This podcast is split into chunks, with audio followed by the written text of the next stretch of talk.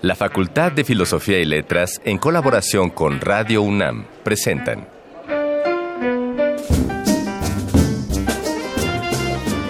Lecturas de pasillo y debates de jardinera. Pensamientos de biblioteca y encuentros de ludoteca. Cátedras extraordinarias fuera del aula.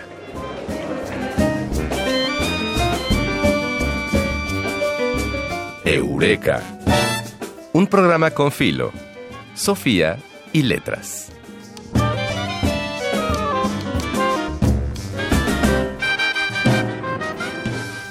Hola, buenas tardes. Les vamos a contar que en la década de 1960 se acuñó el término contracultura para definir a los movimientos sociales que defendían valores, ideas, tendencias y formas sociales opuestas a lo convencional. Todavía hoy los más jóvenes pueden saber perfectamente cómo eran los hippies o cómo se vestían los punks y entender que eran movimientos contraculturales que superaron las fronteras de sus países de origen y que se mantienen como referente de este tipo de resistencias, que ya veremos de qué se trata.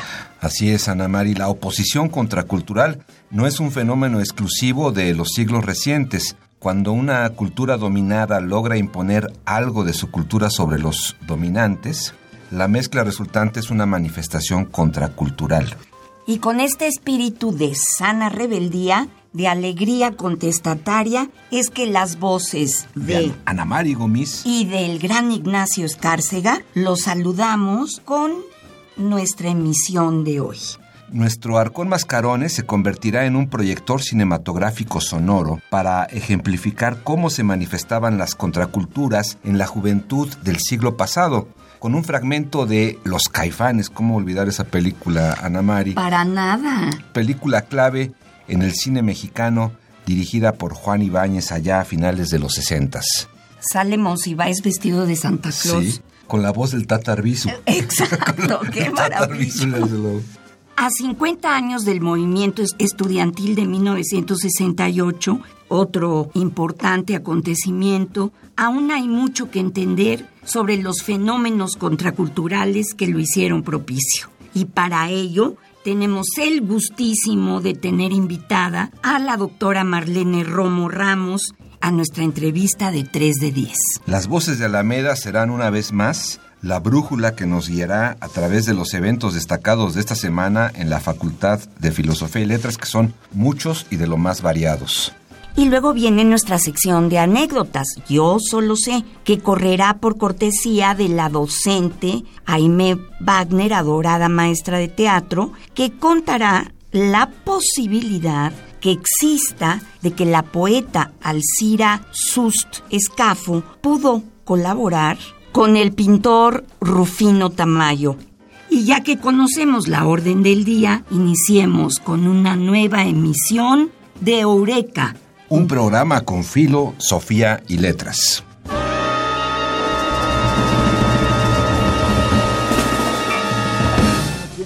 Este lánguido caer en brazos de una desconocida. Esta brutal tarea de pastorearme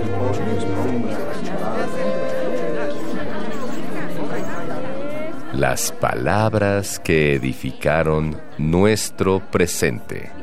Arcón Mascarones. En 1967, Juan Ibáñez retrató la vida nocturna de la Ciudad de México de su época en una cinta cargada de tintes populares. Por ejemplo, en el habla de sus personajes más memorables, que refleja la ideología y costumbres de la clase trabajadora. Con guion de Carlos Fuentes, Los Caifanes formó parte de un periodo creativo en el cine que se ha denominado de aliento, el cual buscaba romper con el lenguaje cinematográfico convencional de la época. A continuación, nuestro arcón mascarones se abrirá para permitirnos escuchar un fragmento. Uso con el gas, no la riegues.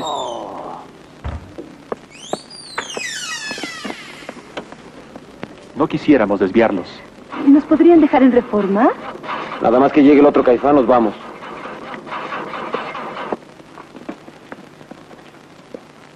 ¿Qué quiere decir eso?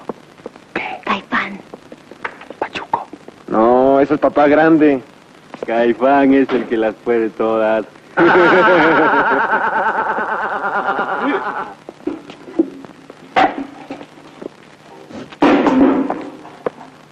¿no? Mejor nos vamos. No, se podrían sentir. ¿No oíste que va a venir otro? ¿Tos qué, ñero? No hubo gas de aquel lado. Les aposté que yo sí sabía. Ya súbanse.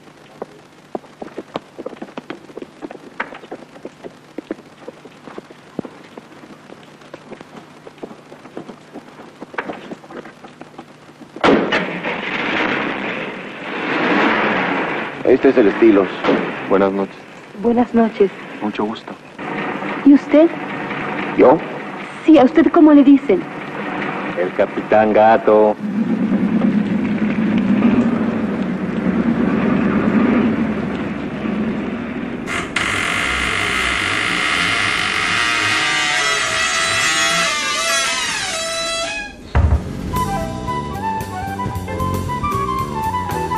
No siempre se dice todo lo que se sabe, pero este sí es el lugar.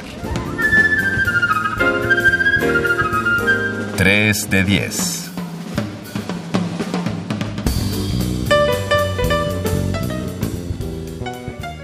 Cinco décadas no han bastado para entender la complejidad del movimiento estudiantil de 1968, que además de responder a una inconformidad institucional, era también una consecuencia del hervidero de ideas que llevaba la juventud en sí misma, en la juventud mundial en esos años. En nuestra entrevista 3 de 10, para entender mucho mejor la contracultura de la época, como les dijimos, vamos a platicar con la doctora Marlene Romo Ramos. Bienvenida, Marlene. Muchas gracias. Encantados, Marlene, de que nos, nos acompañes. Pues yo muy contenta de estar en este programa, el programa de nuestra facultad. Así es. Oye, pues a ver, ahora sí que barájanos la más despacio. Sí, con lo de sí, la sí, sí. Contracultura. ¿Cómo va la cosa? Bueno, pues si vamos a hablar de los 60 y del 68, pues es importante hablar de la contracultura, ¿no? El término, digamos, entre la academia lo acuña Theodore Roszak, un académico norteamericano que anduvo por ahí en las universidades de California, Chicago. Él básicamente se refería a la cultura de la búsqueda de la conciencia y las drogas. Pero después este término de contracultura fue acuñado para hablar de un montón de expresiones culturales que básicamente son todas las expresiones culturales que se van, van a cuestionar el orden establecido de la posguerra. Un orden establecido en tiempos de bonanza, eso es muy importante decirlo, ¿no? El tiempo de, los llamados baby boomers, ¿no? Después de la mortandad brutal de las guerras europeas y también la mortandad de los espacios latinoamericanos y Estados Unidos de las crisis, aparece un tiempo de 30 años, ¿no? De los que dan cuenta, por ejemplo, gente como David Harvey, aparecen estas clases medias, estas clases medias educadas que serán estos jóvenes que van a empezar a cuestionar lo institucionalizado, ¿no? La familia, la escuela, la cultura, la sexualidad, el trabajo, el progreso, el capitalismo mismo, ¿no? Y yo creo que todo se enmarca en una pregunta que es ¿quién decide cómo se organiza la vida social? Y son estos jóvenes que empiezan a decidir cómo reorganizar el espacio de lo social, ¿no? La contracultura, digamos, se construye en, un, en, lo que hablábamos en el entorno de un mundo estable de la posguerra, ideológicamente dividido, ¿no? En los dos grandes polos, el, el espacio socialista, el espacio sí. capitalista. Que en aquellos años estaba súper clara la división. ¿no? Exactamente. absoluta. Absoluta. Sí. Así es. Y tú pertenecías a un espacio ideológico y a otro, Así y los es. dos espacios tenían formas autoritarias de decir de qué lado estás, ¿no? Exacto. Incluso lo, el llamado mundo libre, ¿no? Era también tenía un espacio de mucha autoridad. Y no olvidemos el macartismo en Estados Uh -huh. Unidos, Sí. el autoritarismo en América Latina, el autoritarismo del PRI en México, ¿no? Entonces, aunque vivías en el otro lado de la barda, del muro de Berlín, finalmente eran estos espacios muy contenidos, ¿no? Y el tiempo de los grandes metarrelatos, eran todavía los tiempos de los nacionalismos, donde quedaban ahí los, las heroicidades de la guerra, y a todo eso se van a oponer los jóvenes de uno y otro lado de los muros, ¿no? Tanto los jóvenes que cuestionaron invasiones a Hungría o las invasiones a Checoslovaquia del, en el bloque soviético, Claro. como después toda la, el lado de este lado del mundo, como sobre todo desde Estados Unidos se empieza a cuestionar todo el orden establecido, ¿no? En Francia del 68, uh -huh, en Estados uh -huh. Unidos durante todos los años 60 y en el caso mexicano. no hay que olvidar también que todo esto también sucede en el llamado estado de bienestar, donde va a haber una producción masiva de bienes de consumo y obviamente también de bienes culturales. Por eso la música tiene un papel tan importante en este proceso de la contracultura. Ay, qué importante. Tú eres pedagoga, Marlene. Yo, Yo- te digo Marlene más en, me- alemán, pero eres Marlene, ¿verdad? Eh, me gusta Marlene, la verdad. Ah, Marlene Lo prefiero. es muy bonito. Ella que es pedagoga y que además es coordinadora de nuestro colegio de pedagogía, el más grande de toda la Facultad de Filosofía y Letras. No quiero que nos hables de modelos pedagógicos, pero sí desde la pedagogía cómo se entiende este mundo contracultural. Bueno, ¿Qué pasó después de los 60? el fenómeno de la contracultura va a afectar a casi todo el mundo el orden institucional. Básicamente la contracultura significa es el proceso de desinstitucionalización del mundo como lo conocemos y eso obviamente va a afectar el cuestionamiento de ¿para qué sirve la escuela? O para qué o para quién nos educamos. Yo creo que uno de los exponentes más claros de la contracultura en el espacio de lo pedagógico y lo educativo es sin duda Iván Illich. Este ex sacerdote, filósofo alemán que termina por Nueva York y luego termina en Cuernavaca. Es ¿no? cierto, es cierto. Sí, en el SIDOC, Sí. juntándose con personajes interesantísimos como Sergio Méndez Arceo, ¿no? Este obispo, pero también donde llegaban psicoanalistas o llegó por ahí muchos de los hippies que experimentaban con drogas psicotrópicas, con LSD, y llegaban muchísimos universitarios también de nuestra facultad y de otros espacios ahí Bueno, a cuestionar, pero ahí ¿no? sigue, ¿no? Te, Tepoztlán está, sigue siendo poblado. Exacto. Por ellos, por ellos. Bueno, ahí en México, en Cuernavaca, es donde Ivanich crea toda esta propuesta de la desescolarización, donde hace estas preguntas muy serias de para qué sirve la escuela y él empieza a decir que la escuela es este espacio que forma, que adiestra humanos y que forma consumidores, que no libera nada, que más bien entrena a los sujetos, ¿no? Que la escuela es este gran espacio de encierro donde los sujetos, los niños y los jóvenes son entrenados para no cuestionar el mundo y para salir de ahí con credenciales que los hacen sentirse superior a otros y los convertirán en consumidores. Y que es cierto, another brick on the wall, como Exactamente. Pink Floyd, ¿no? El- la película The Wall justamente me parece que es como una lectura eh, 10 años después de las, de las obras de Illich, aunque estaba por ahí Emerald Raymer en Inglaterra hablando también del fin de la escuela, ¿no? Que son por muchas partes del mundo esta cuestión de la desinstitucionalización de las prácticas sociales, a- de alguna manera también va a llegar al mundo de la pedagogía con estos cuestionamientos tan brutales de Illich, que obviamente fueron muy en su tiempo poco escuchados, ¿no? Ahora hay como una renovación de su pensamiento y lo escuchamos desde otra lectura, pero sin duda Illich tiene una mirada profética de lo que va a ser después los cuestionamientos de la pedagogía crítica. Digamos que de aquí vendrán trabajos muchísimo más estructurados, con mucho más forma académica, que será la reproducción de Pierre Bourdieu ¿no? y, y Passerón. Ahí vendremos ya toda la idea de la pedagogía crítica y cuestionar los espacios educativos y habrá necesariamente cuestionamientos sobre qué tipo de libertad se genera en la escuela, qué tipo de sujetos forma la escuela, qué es la educación, no solamente mirar la escolarización, sino hablar de la educación como este espacio alternativo de humanización, ¿no? Sin duda también la contracultura tiene muchos aportes a partir de, de Illich y de otros en la cuestión de la pedagogía. Por cierto, también en los años 70, como todo este signo de los tiempos, aparecerá un experimento de la escuela Summerhill, ¿no? Es una Ah, es verdad, granja claro. ahí Sí. con niños súper libres y sin límites, con eternas asambleas, ¿no? Que finalmente también tuvo eh, profundas críticas, pero también es el aire de los tiempos en la educación, ¿no? Si dejamos al sujeto libre, ¿qué pasa? ¿Qué pasa? Es el auge de las escuelas eh, Activas. activas Activas, en sí, sí, México. sí. Así es, así es. Después de eso crecerán muchísimo, ¿no?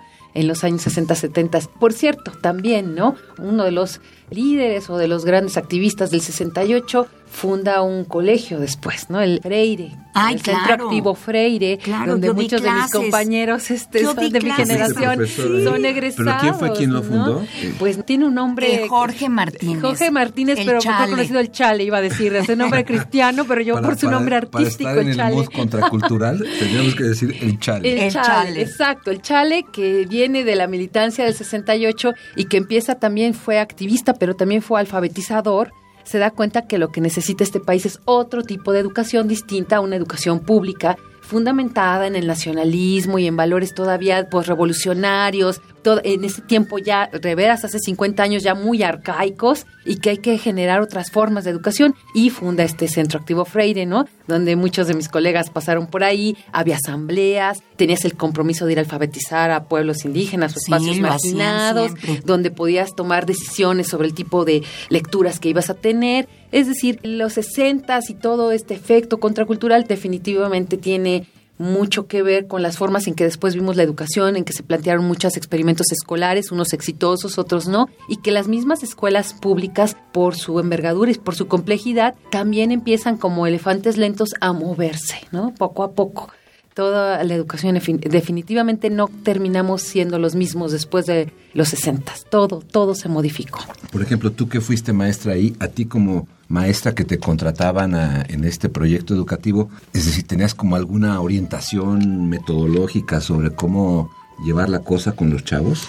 No, fíjate que yo no. No sé si los demás, y nos daban conferencias y, y hablábamos con gente. Era una manera muy, muy interesante de dar clase y de... Yo me sentía como en la sociedad de los poetas muertos, ¿no? Sí. Como Captain, my Ca- captain. Captain, my captain.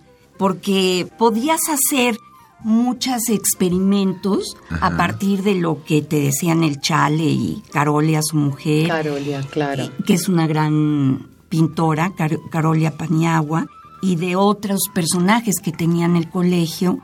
Podías experimentar con, con la educación y para mí fue muy importante porque la que aprendió mucho fui yo. Y ahí conocí a mi ex marido, fíjate, Ah, al que fue mi marido toda la vida. Entonces no sabemos, no sabemos si agradecerle o desagradecerle al... Ahora, No, sí, se lo Tenemos agradezco. también que hablar de otro gran experimento que viene, me parece también, de toda la carga contracultural de los 60, que es el CCH.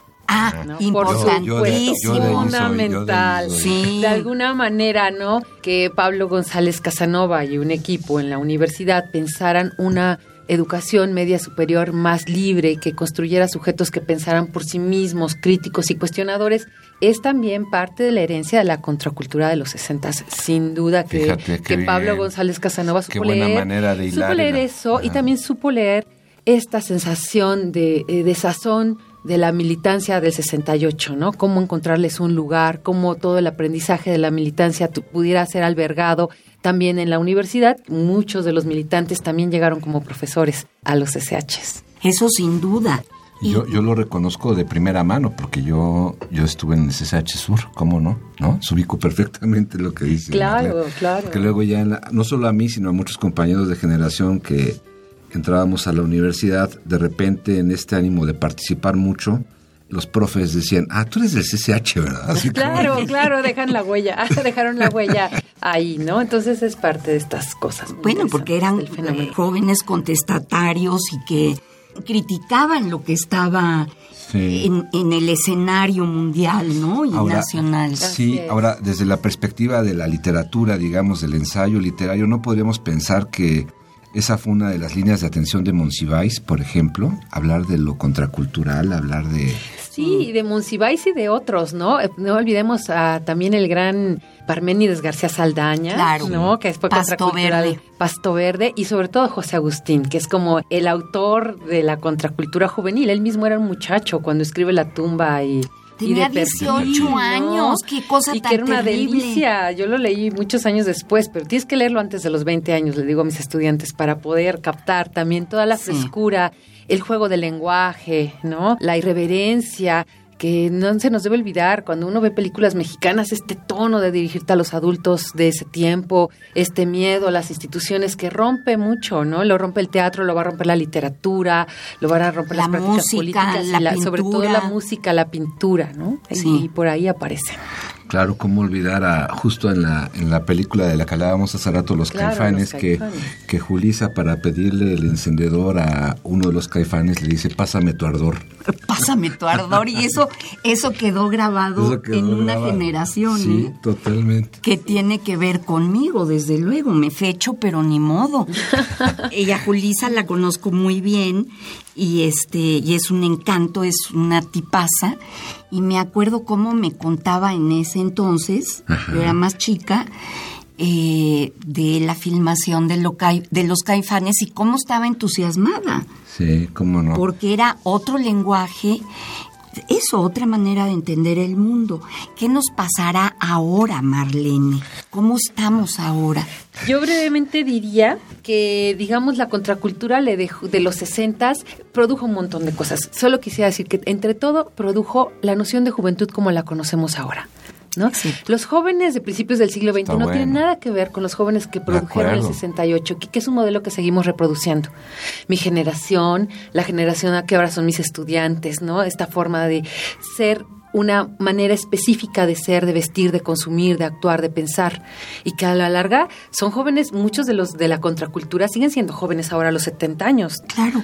Tú puedes ver a Mick Jagger y no te lo imaginas con un, un así, su chaquetita, su suétercito de cashmere, este, tomándose un tecito. No, No, tiene 75 años Entonces, y, tiene, y, y sigue teniendo es hijos. actuar, exacto, es actuar una forma cultural que sí hay, el culto a la juventud, ¿no? Eh, desviamos los grandes marcos referenciales y se fueron construyendo otros para bien, pero también han dejado la gran desazón. La desinstitucionalización también produjo este entorno posmoderno de pérdida de certezas que causan mucha desazón y que todavía no le hemos encontrado camino para rearmar una utopía colectiva o un relato. Exacto, este, yo creo que estamos ahí. en general o más grande, ¿no? Oye, Marlene, pues qué gusto que nos hayas acompañado. Gracias por El tiempo, el tiempo es inclemente, pero nos da chance de pedirte una recomendación musical para acompañar la salida de esta entrevista. Así Pues- que, ¿qué nos dices? Pues voy a ser muy obvia, pero me parece que como el, eh, que lo que marcaría todo esto sería a Bob Dylan con The Times They Are Changing. They are changing. They are changing. Eh, los tiempos están cambiando, ¿no? Que ahí fue esa voz que les decía a los adultos, su tiempo se terminó. Sí. Pues muchas gracias. Muchas Marlene, gracias. Gracias, Marlene. Qué placer oírte. ¿eh? Mucho gusto. Come gather round people wherever you roam and admit that the waters around you have grown and accept it that soon you'll be drenched to the bone. If your time is worth saving, then you better start swimming or you'll sink like a stone. Or the times they are a changing.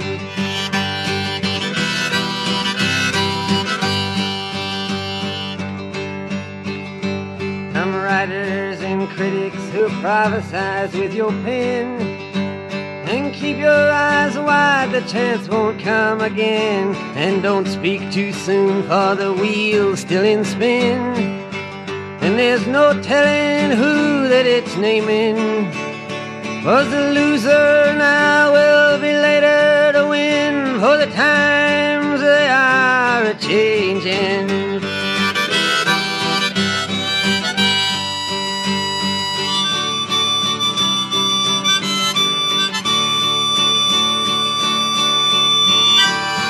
Senators, congressmen, please heed the call. Don't stand in the doorway, don't block up the hall. For he that gets hurt will be he who has stalled. Eureka, un programa con Filo, Sofía y Letras.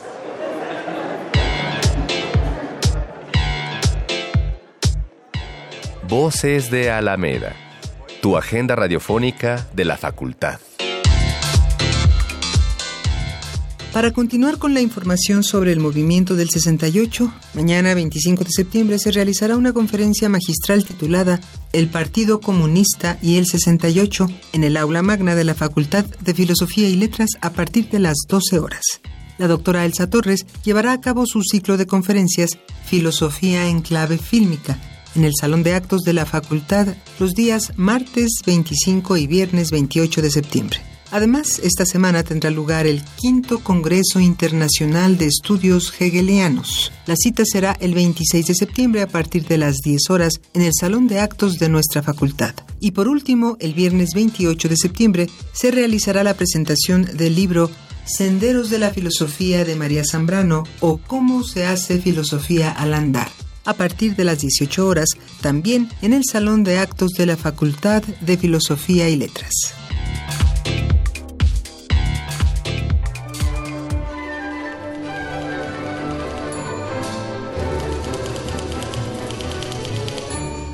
Hay cosas que no está de más saber.